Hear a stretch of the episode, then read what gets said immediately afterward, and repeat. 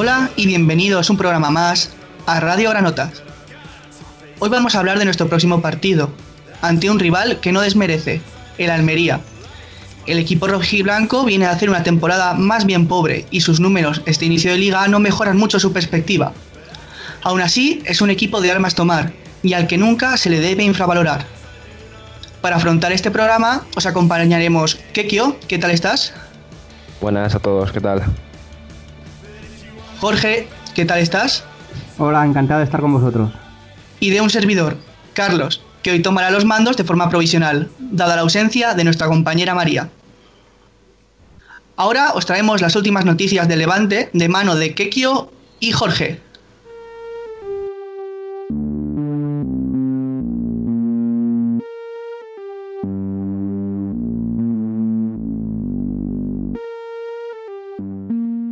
Lerma baja definitiva para Almería.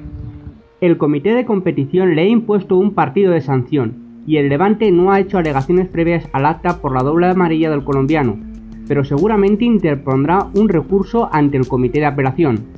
Recordemos que Pedro López también cumplirá su último partido de sanción contra la Unión Deportiva Almería.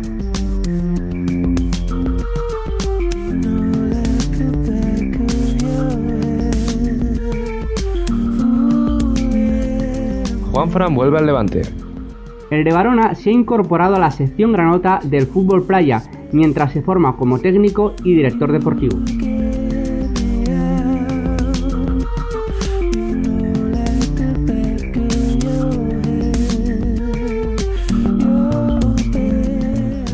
Fallece Juan de Rivera Berenguer.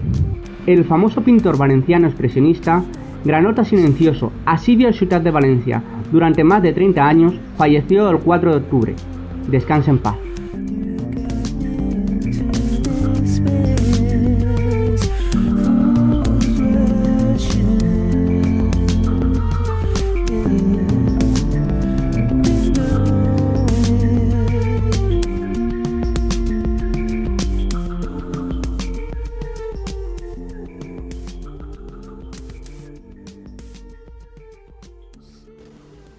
Antes de enfrentarnos al partido contra Almería, eh, vamos a comentar un post muy interesante que se ha dado esta semana en, en el foro de granotas.net. Kekio, ¿qué nos tienes que contar? Sí, pues este, este hilo lleva un par de días, si no me equivoco, ya en el foro. Y son ese tipo de hilos que siempre te alegra ver, porque yo creo que enriquecen bastante al foro, porque mm, aparte de todas esas opiniones subjetivas o algunas aparentemente subjetivas que puedan aparecer, que también enriquecen al foro, siempre viene bien el tener en la mano datos, porque los datos son totalmente objetivos, los datos son impepinables, entonces eh, simplemente se puede extraer conclusiones a partir de ellos, pero no se pueden discutir porque son datos, son cifras. A partir de ahí el hilo lo, lo crea un usuario, ah, no recuerdo si era nuevo, creo que en la presentación del hilo dijo que, que leía mucho pero no solía escribir. Eso lo hacen muchos usuarios. Mucha gente se, se registra para leer, pero no participa poco y eso pues, mm, es una lástima. Sí, Pero bueno, concretamente, dice, concretamente dice que es lector fre- frecuente, pero que no, no comenta. Pero yo animo, sí, yo animo a es- participar a todo el mundo porque todo el mundo tiene un punto de vista y todo el mundo tiene algo que decir. Pero bueno, en este caso el usuario es el Escano y el hilo eh, tiene como título Análisis de los 10 últimos minutos de juego. ¿A qué se debe? Esto sale porque eh, también se abren otros hilos en los que eh, se pregunta sobre el tema de la preparación física del equipo, si está bien, si está mal, porque los últimos minutos eh, se considera que se baja el ritmo. Y a partir de ahí, pues viene este usuario a, a dar un poco de luz. Entonces, eh, aporta estos datos. Yo me lo leí entero, nada más que lo vi. Me encantan, me encantan las cifras, me encantan este tipo de hilos. Soy muy friki de estas cosas y, me lo leí entero del tirón en cuanto lo vi. Y no quise extraer una conclusión ni quise comentar algo rápido porque pensé que el usuario en cuestión pues había trabajado el hilo y que merecía una respuesta más extensa. Y como teníamos que hacer el programa, dije, pues lo hago en Radio Granota y así puedo extender- extenderme un poquito más. Y así también eh, lo doy a conocer, el hilo. El hilo en cuestión. eh, el usuario lo que hace es recopilar información eh, de, los, de algunos de los partidos, no pone todos, se centra en los partidos en los que hemos ido ganando por la mínima o ha estado ajustado el resultado. Y se centra, yo creo que prácticamente entre los 15-10 últimos minutos del partido, sin contar el descuento, o sea, dentro del tiempo reglamentario. Y entonces eh, nos ofrece los siguientes datos. Yo primero voy a ofrecer lo que dice eh, lo que dice este usuario, lo que ofrece este usuario. A partir de ahí voy a, voy a añadir algo y luego ya, si os parece bien, pues sacamos conclusiones entre, entre todos. Lo que nos dice es, empieza con los remates en contra. Eh, en el partido contra el Nastic, 1 a 1, eh, dos remates en contra en los últimos 10-15 minutos, como he comentado, y luego hay un gol en el 84. En el Levante 1, Sevilla Atlético 0, eh, hay 6 remates en contra, recuerdo, todo en contra. En el Elche 0, Levante 1 hay 3 remates en contra y en el Levante 3, Valladolid 2 hay 5 remates en contra y de esos 5 remates uno nos supone un gol. A partir de ahí, eh, continuamos y vamos a las faltas que hace el equipo. Eh, en el partido contra el Nastic 1-1, vuelvo a repetir, eh, se realizan tres faltas cometidas por nosotros en el Levante Sevilla Atlético se cometen dos, en el Elche Levante se comete, se comete una y en el Levante Valladolid se cometen cinco. A partir de aquí pues plantea eh, el tema de la preparación física también, que no se atreve a juzgar y ofrece también algo curioso, que está bien decirlo, que es que Lerma eh, siempre suele ser el primer cambio en la mayoría de partidos y comenta que su teoría es que sale al campo con la instrucción de cometer faltas y de frenar el juego rival. Y pasa de centrar ese foco en, Lerma a ofrecerlo en todo el equipo. Y entonces habla de las tarjetas amarillas que, recibe el Levante. Entonces volvemos a hacer el mismo repaso. En el Nasty Levante hay una amarilla para Chema en los últimos minutos.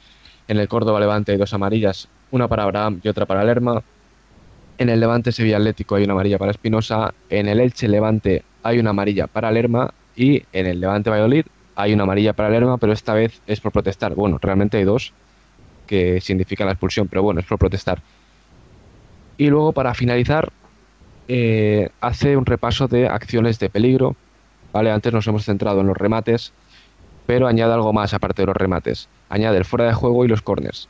Entonces, en el Nastic Levante, dos remates, un fuera de juego, no hay corners. En el Levante Sevilla Atlético, seis remates, un fuera de juego, no hay corners. En el Elche Levante, tres remates, dos fueras de juego, tres corners. Y en el Levante Valladolid hay cinco remates, no hay ningún fuera de juego y hay un corner. Vale, a partir de aquí eh, quiero añadir algo más. Porque hemos visto eh, qué hace el Levante cuando va por encima en el marcador, cuando va por la mínima ganando. Y a partir de ahí han salido todas las hipótesis de, que si el equipo puede tener un bajón físico, que si el equipo puede tener instrucciones de encerrarse. Vale, entonces yo he visto que faltaba algún partido por aquí y efectivamente faltaba el Córdoba Levante. Y me gustaría ofrecer también eh, qué hace el Levante cuando va por debajo en el marcador, en el único partido que, ha perdido y en los últimos 15 minutos. Entonces, en el Córdoba Levante hay cinco remates a favor y un córner. En contra hay dos remates y un fuera de juego. En cuanto a faltas realizadas, eh, realizamos 8 y en cuanto a faltas recibidas, recibimos 8. Y dentro de, este apartado he incluido que el Córdoba realiza dos cambios en esos últimos 15 minutos y una lesión, entre comillas, que es lo, lo que hablábamos el otro día de oficio, en el 92 que si no recuerdo mal, el árbitro creo estuvo medio, medio minuto fácilmente en el suelo. Jugó al descuento. Y no, no, y ese medio minuto no añadió, llegó al 93, pitó y se fue para casa. Vale. A partir, bueno, a partir de aquí también eh, lo que ha hecho es buscar, imagino que en Marca o en alguna página deportiva, eh, ha buscado los comentarios de, de los últimos 10 minutos para que podamos ver cómo las cifras son reales y sacar conclusiones de, propias de, cómo terminamos los partidos. A partir de aquí, mi conclusión que yo os puedo ofrecer, que yo creo, ya la dije en el foro, no es un tema de preparación física, lo vuelvo a repetir, en mi opinión. Me sorprendería mucho que estuviésemos bajando en octubre. Puede ser, puede ser, la planificación física puede ser como, como el preparador físico y el cuerpo técnico entero decidan. Entonces, si el equipo de, técnico de Muñiz decide que hay que bajar en octubre, pues en octubre eh, se hace un periodo de descarga y luego se vuelve a subir me sorprendería porque volveríamos a subir, imagino que pues por, por diciembre, entonces coincidiríamos con Navidad, no sé, no, yo no lo veo, no lo vería lógico. Lo que sí que veo más lógico, aparte de lo que comenté del tipo de perfil de jugadores, que lo hablábamos en el, programa anterior, de que al tener tanto jugador ofensivo, pues el sacrificio defensivo es inferior, que no, no quiero volver a entrar en, en la misma explicación y ser, y ser redundante, yo creo que es un tema más de, la categoría, como también comenté en el, en el programa anterior. Eh, la segunda división, en los últimos 15 minutos, eh, se rompe el partido, siempre. De hecho, podemos ver como incluso el Levante yendo por debajo eh, se dedica a realizar, a realizar faltas, recibe muchas faltas, tiene cinco remates, me acuerdo la ocasión clara que tiene Rullet también. le realizan contraataques un par, pero porque el Córdoba está cerrado, está achicando agua y pasa lo que pasa y finalmente pues no acaba entrando.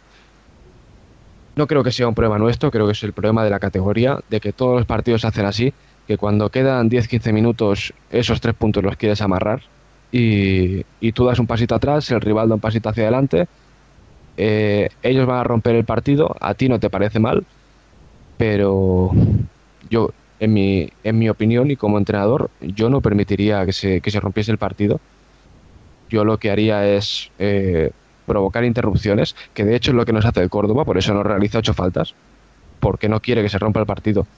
Y va, haciendo interrupciones y hace dos cambios y luego la lesión y se acaban llevando el partido por eso, porque el Levante, yo me acuerdo la sensación que tuve cuando acabó el partido de, Córdoba, de que el Levante no, había tenido ese espíritu para, para ir arriba y para buscar ese gol con, con más intensidad y con más, y con más garra. Y de hecho puede ser que, fuese por, por el buen planteamiento del Córdoba y saber llevar ese final del partido, ese tramo final, que es lo que creo que deberíamos hacer nosotros. Yo no sé, no sé vosotros cuál será vuestra vuestra opinión. Espero que, mi aportación pues pueda estar a la altura de, la aportación de, este usuario. Repito, de Lezcano, lo podéis encontrar en, en el foro de granotas.net bajo el nombre de análisis de los 10 últimos minutos de juego a qué se debe.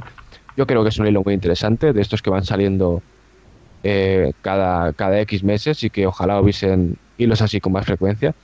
Y bueno, no sé cuál es vuestra opinión después de, oír los datos. Bueno, en primer lugar es de agradecer a el escano que nos haya puesto en granotas.net un mensaje de esta calidad, porque la verdad es que como tú bien dices es de agradecer y son datos siempre muy interesantes y unos, unos aportes que enriquecen al foro y enriquecen al levantinismo y lo que es un foro de debate. Mm, por otro lado, a mí eh, estoy prácticamente coincido en todo lo que tú comentas. Eh, además, tú eres el especialista, el que conoce en profundidad los aspectos técnicos y deportivos. Y poco más que, que decir. Yo creo que ahí que también es verdad que los últimos 80 minutos el partido, el Levante se encierra más atrás y va ganando. Bueno, el Levante en este caso porque va adelante y, el rival se tira más hacia adelante en ese caso. Y si estuviéramos en, al revés en la situación contraria, pues, por tanto, como has comentado en los datos del Córdoba, era el Córdoba el que perdía balón, el que este volvía se echaba más atrás, amarrar el resultado, porque al fin y al cabo lo que importa son los tres puntos y, y esta liga de segunda división, por lo que estamos viendo en los resultados de todos los partidos a nivel estadístico, que ahí sí que, que ahí sí que entro yo un poco más en juego eh, mirando en páginas como Soccerway y demás, pues sí que observo que hay muchos, eh, muchos resultados que son mucho más ajustados que en primera división. Eh, resultados que son mucho más, que se ganan, se empatan o se ganan solo por una diferencia de un gol. por lo tanto, pues hay que amarrar ese resultado y lo que importan son los tres puntos. Bajón físico, yo creo que es pronto y prematuro hablar. A mí me gustaría que cuando evitar que se rompiera ese partido o que si se, se rompe pues hubiera un delantero del Levante y al menos un jugador solo, un jugador como pueda ser también Jason, que es rápido y muy veloz, y se ha salido más de, repuesto que estuviera en, en, la misma línea de centro del campo para salir rápido a la contra y obligar a dos jugadores de ellos a fijarlo y si no, si se la juegan y no lo fijan, pues salir y sentenciar el partido. Pero bueno, ya si todos al final al fin y al cabo se defienden todos los del Levante, pues entiendo que haya más amarillas, entiendo que haya más faltas y entiendo que nos tiren más a puerta con el río que conlleva, aunque sí que a, a, grosso modo eh, estaba haciendo memoria de estos partidos y los remates a gol, eh, salvo el Sevilla, que sí que nos asedió totalmente porque eran jugadores muy jóvenes y tuvieron muchos disparos, eh, la mayoría de, de ocasiones que nos generaron no fueron ocasiones ahí que dijéramos, uy, nos hemos librado. También, no sé, contra el Nasty, contra el propio eh, Che, pues tampoco tuvimos muchos apuros, ni, ni, ni, hubo, ni el portero tuvo que hacer intervenciones meritorias. La defensa estuvo muy bien, por tanto, yo creo que la actitud que está adoptando el Levante es buena, pero sí que es digno de, de mención que en estos 10 últimos minutos de juego, pues el equipo se echa atrás y va ganando. Pues como comentáis vosotros, eh, la segunda división es una, es una división física y el fútbol físico en los últimos minutos se acaba rompiendo. Y nada más que añadir a lo vuestro y si queréis pues pasamos a, a lo siguiente, vamos a comentar por fin el próximo partido y lo vamos a empezar pues como no puede ser de otra forma con el espía Granota.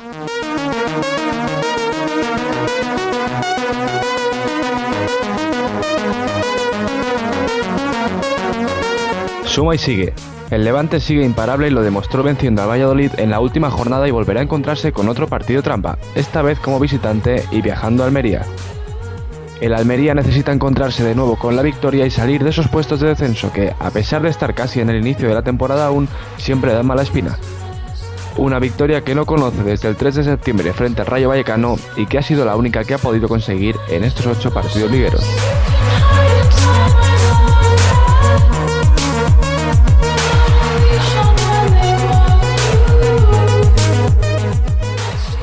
El equipo de Fernando Soriano alterna el dibujo entre el 1-4-2-3-1 y el 1-4-4-2.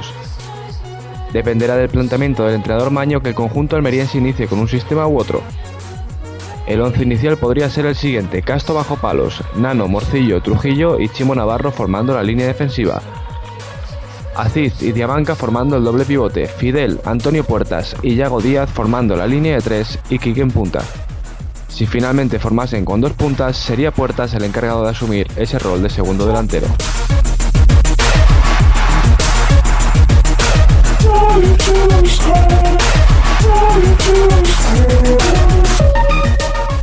Pero no todo termina aquí. Soriano ha probado a bastantes jugadores durante esta temporada, sobre todo en la zona de ataque, y no debemos descartar la, la posible entrada en el 11 de jugadores como José Pozo o Chuli, los cuales podrían reforzar esa línea de dos delanteros.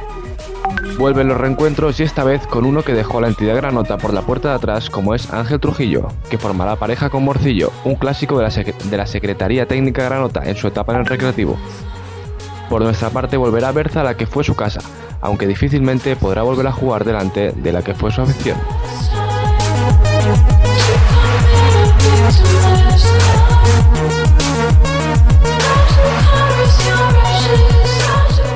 En el histórico de resultados recientes, el Levante lleva bastante ventaja y es que de 16 partidos disputados, 9 han sido victorias para el conjunto granota, 3 han sido empates y 4 han sido derrotas. El Levante se acuerda aún de lo que es ganar en el estadio de los Juegos del Mediterráneo y es que lo hizo en su última visita por un contundente 1-4 con un hack de Barral y lleva sabiendo lo que es sumar en Almería desde el 2008. Como última anécdota y para finalizar el análisis, os comentaré que la Almería de 7 goles encajados, 2 han sido después del descanso y otros 2 en los últimos 15 minutos y que de los 6 puntos que tiene en el casillero, 5 se han conseguido como locales. Esto es todo, una semana más, un partido con trampa el que se disputará en el Estadio de los Juegos del Mediterráneo este domingo 9 de octubre a las 6 de la tarde.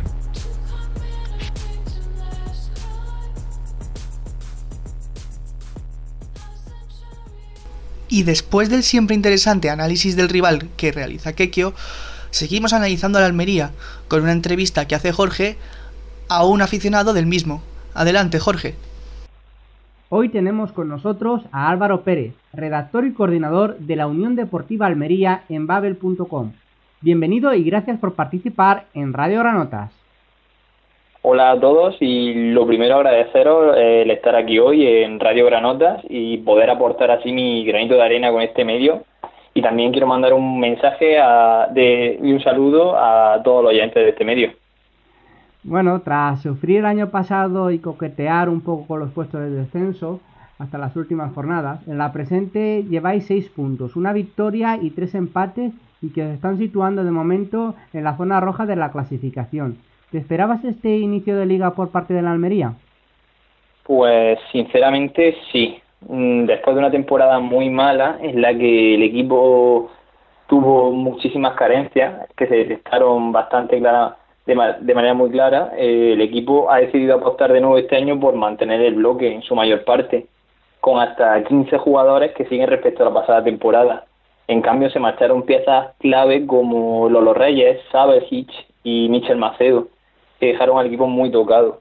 Por tanto, era esperable tener un comienzo similar a lo que se vio en la pasada campaña. Fernando Soriano, que es el entrenador de la Almería, al margen de todo lo que pueda saber de fútbol y su conocimiento sobre la categoría, lleva como quien dice en los banquillos dos días. Y esto puede pasar factura, ya que la experiencia para manejar grupos complejos es un requerimiento más que vital en estas competiciones.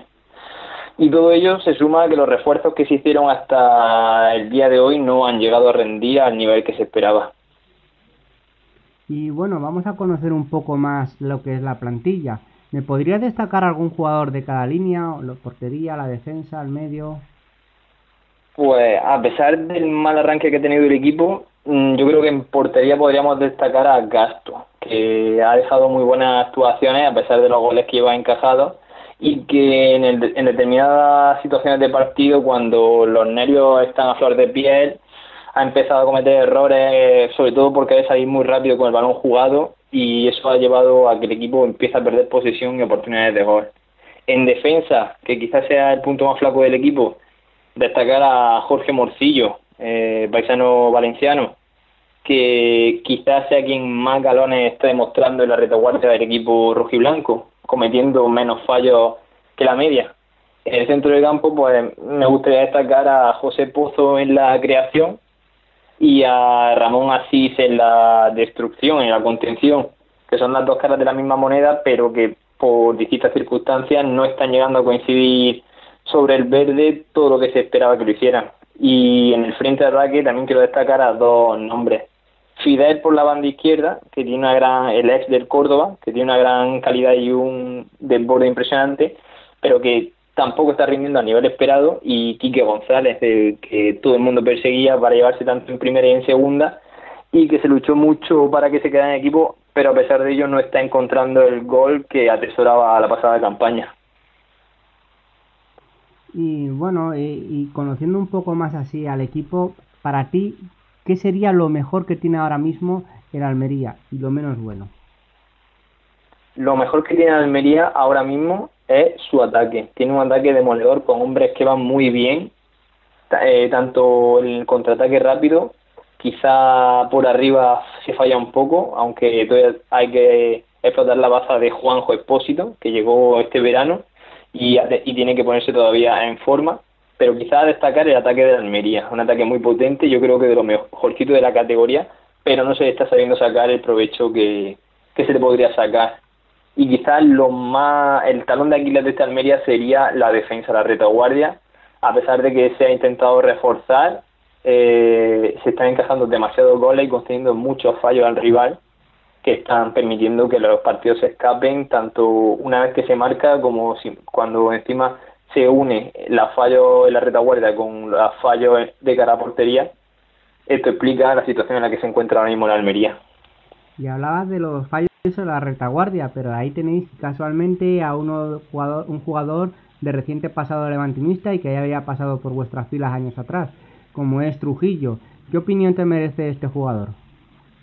Pues quizás Trujillo sea uno de los que más está señalado en cuanto a eso que, decíamos anteriormente de que los fichajes no están rindiendo a nivel esperado. Eh, lo último que se vio de Ángel en Almería fue un central imperial que cada partido salvaba de una manera u otra a su equipo, lo que le valió para quedarse en primera cuando el equipo rojo y blanco pues descendió a segunda.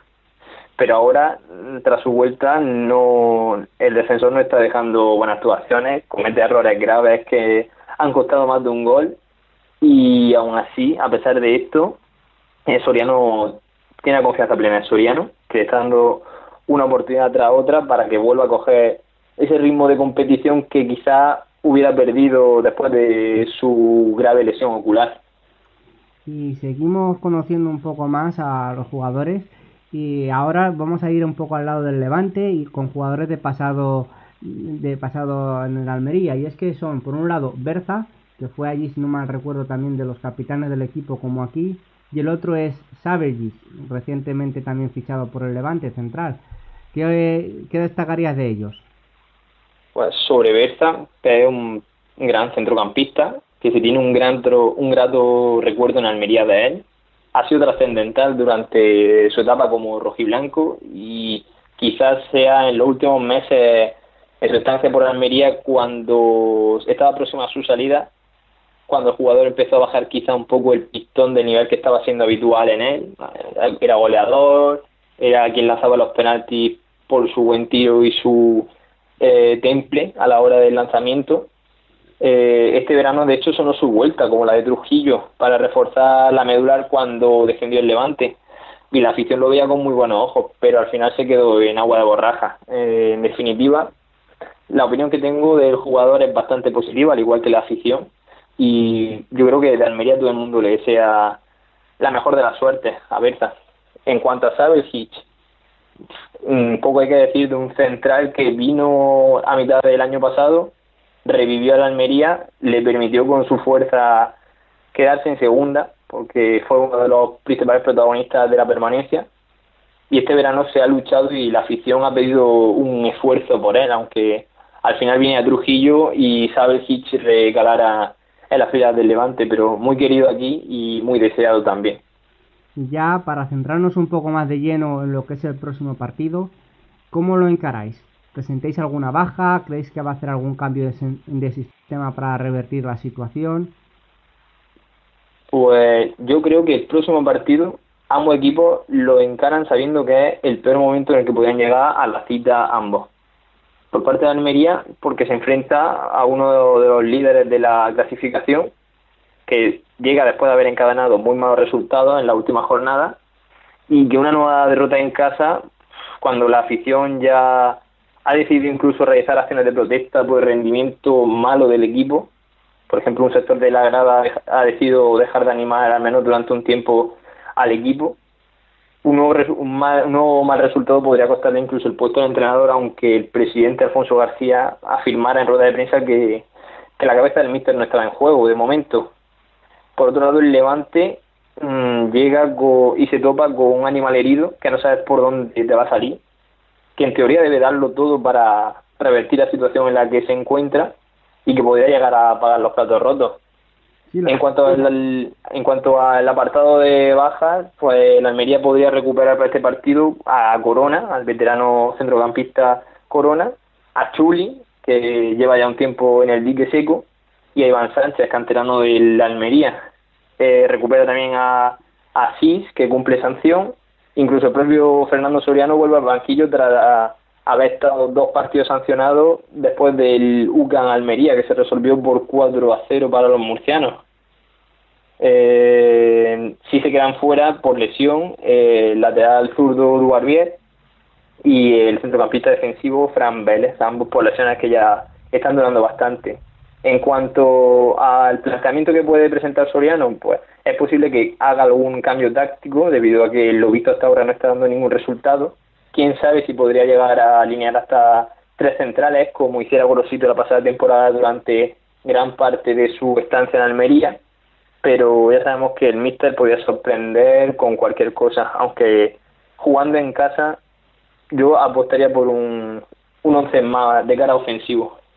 Sí, precisamente hablas de un once ofensivo y estaba mirando yo los últimos partidos de Almería, bueno, los, los ocho partidos que ha jugado en esta categoría este año y estaba viendo que casualmente al Rayo Vallecano, uno de los líderes, eh, bueno, uno de los líderes, no, ahora mismo no de los líderes, uno de los candidatos mayores eh, al ascenso, le ganasteis 3-0 con vuestra única victoria y a otro de los teóricamente candidatos eh, a Girona, eh, fuisteis ganando 2-3 y al final se un empate, pero un empate también en, en Agores, es decir, en Almería, por lo que te he oído, ofensivamente no está mal y puede hacer daño al Levante. ¿Te atreves a dar algún resultado para este partido? Pues sinceramente mmm, apostaría por un empate, por una Almería que quiere atacar pero también no quiere perder. Y creo que un 2-2 podría darse perfectamente en el juego mediterráneo este domingo. Pues muchas gracias Álvaro por participar aquí en Radio Granotas. Ya sabes que cualquier cosa que necesites puedes contar con nosotros y desearte a ti y a la Almería la mayor de las suertes, pero claro, a partir del próximo lunes. Un saludo. Un saludo a todos, muchas gracias por dejarme aportar, como decía, mi granito de arena y que ganen mejor el domingo.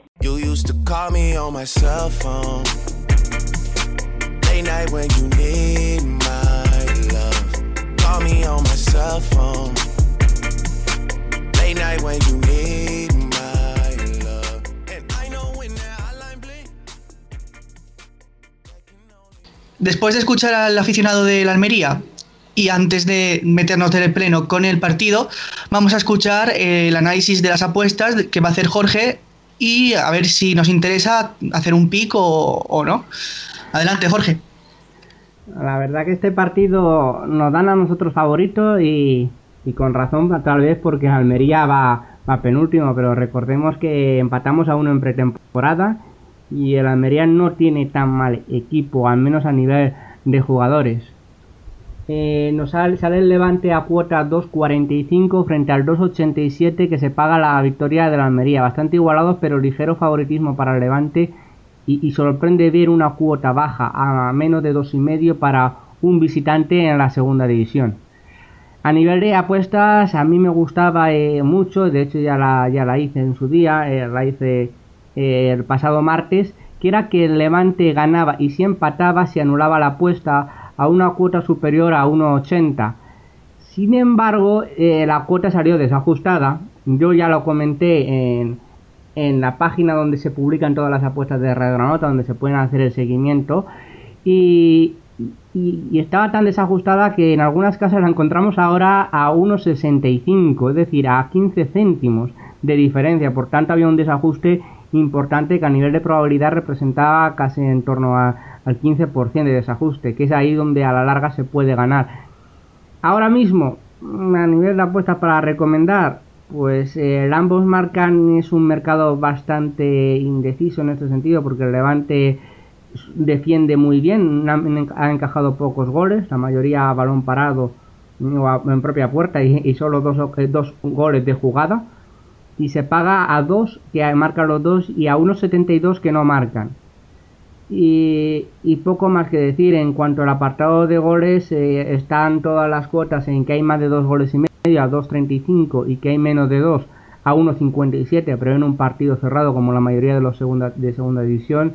Son mercados que en estos momentos no llegaría a tocar, apostaría más en vivo y lo que sí que haría sería estar pendiente de si la cuota efectivamente de el Levante y si empata se anula de 1,80 volviese a subir, porque creo que el Levante tiene más de un 55% de posibilidades de sacar una X2, que es un muy buen resultado para el equipo.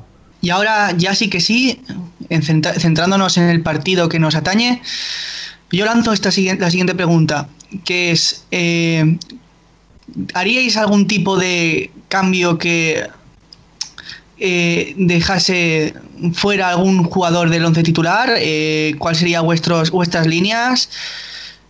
¿Algún tipo de comentario respecto al once eh, hacia la Almería? Sí, yo si me permites, Carlos, primero quiero hacer un pequeño inciso.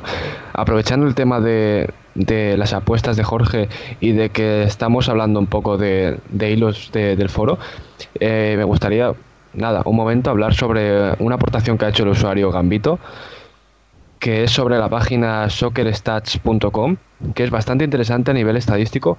Te ofrece, la verdad que considero bastantes estadísticas muy buenas, es bastante completa.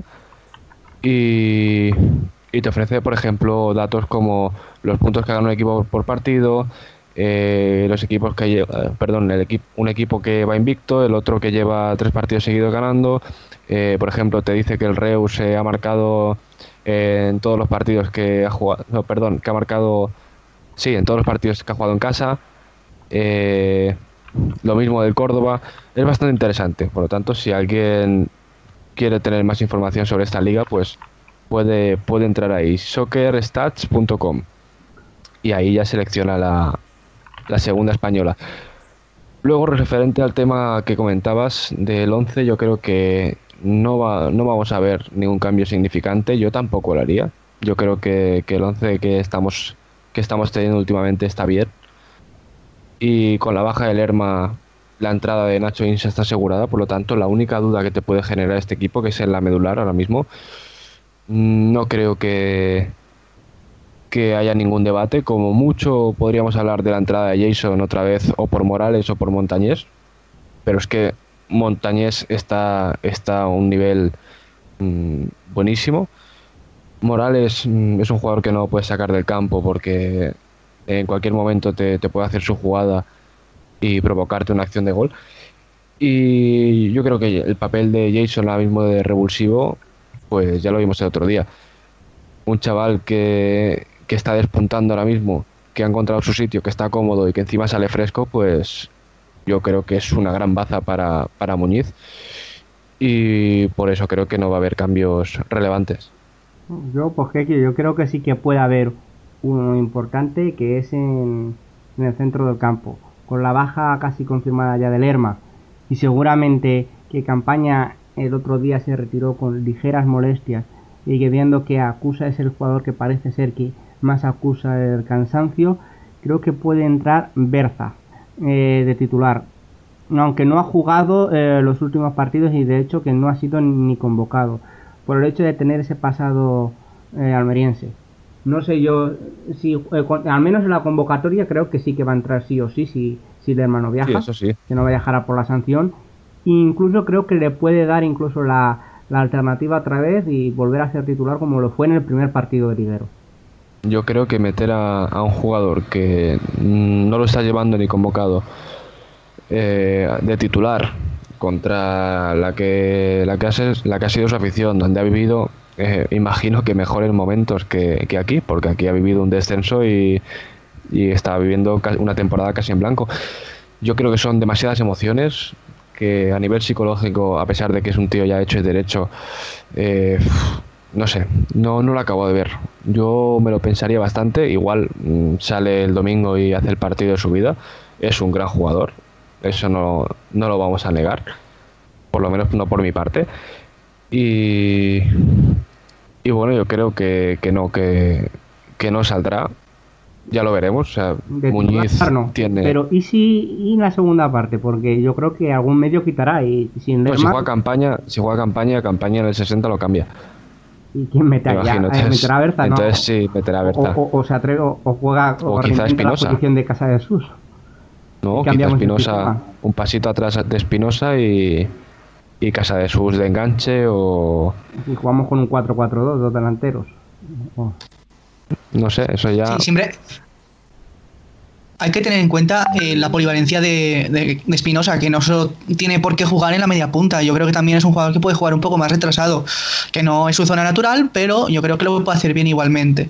De todas formas, lo que dice, lo que dice Kekio, yo creo que Insa Berza no está mal. O sea, no está mal, pero no está mal para un minuto 60. Y si campaña está al 100%, creo que debe de jugar.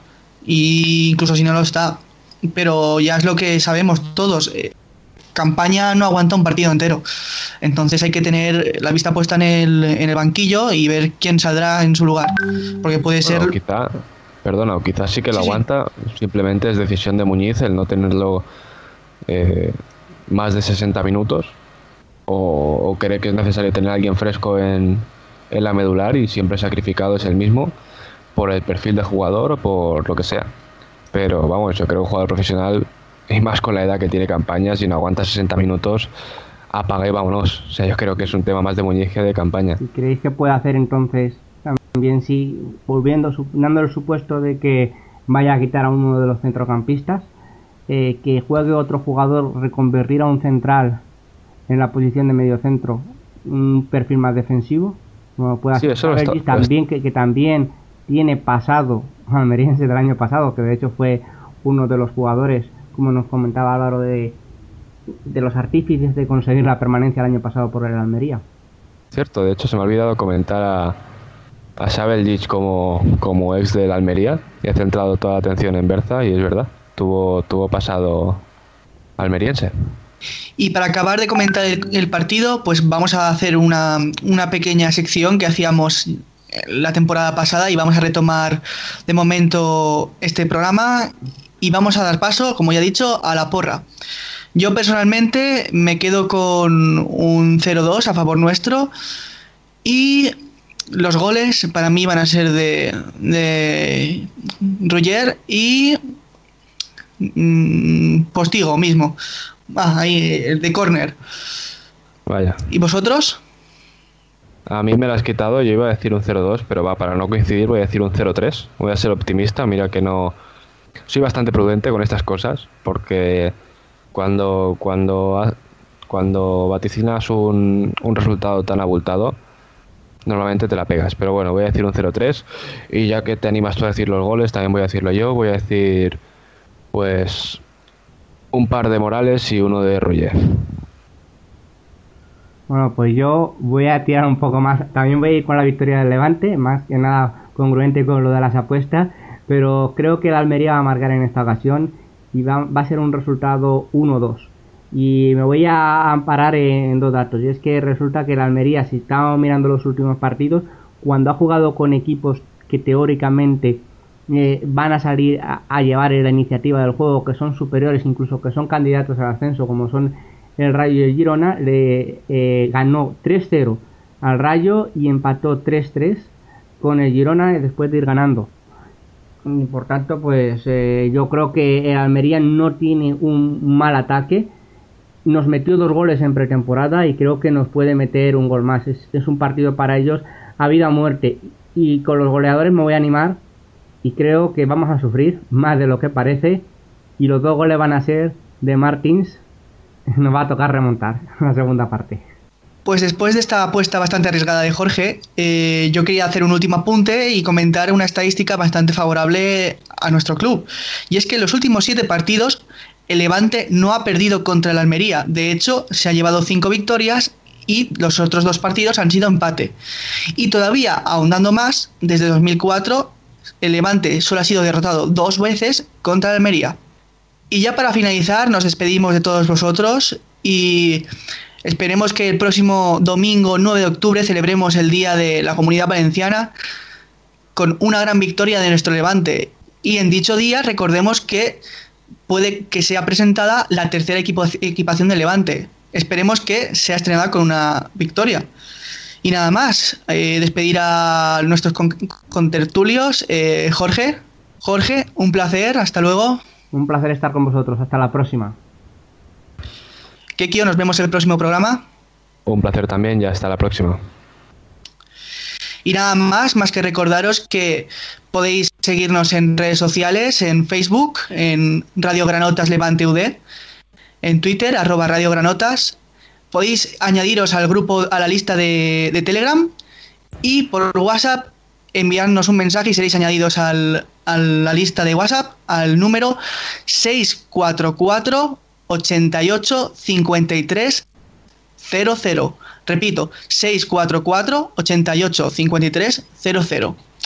Y nada más, nos despedimos de todos vosotros y esperamos volver a veros en Radio Granotas.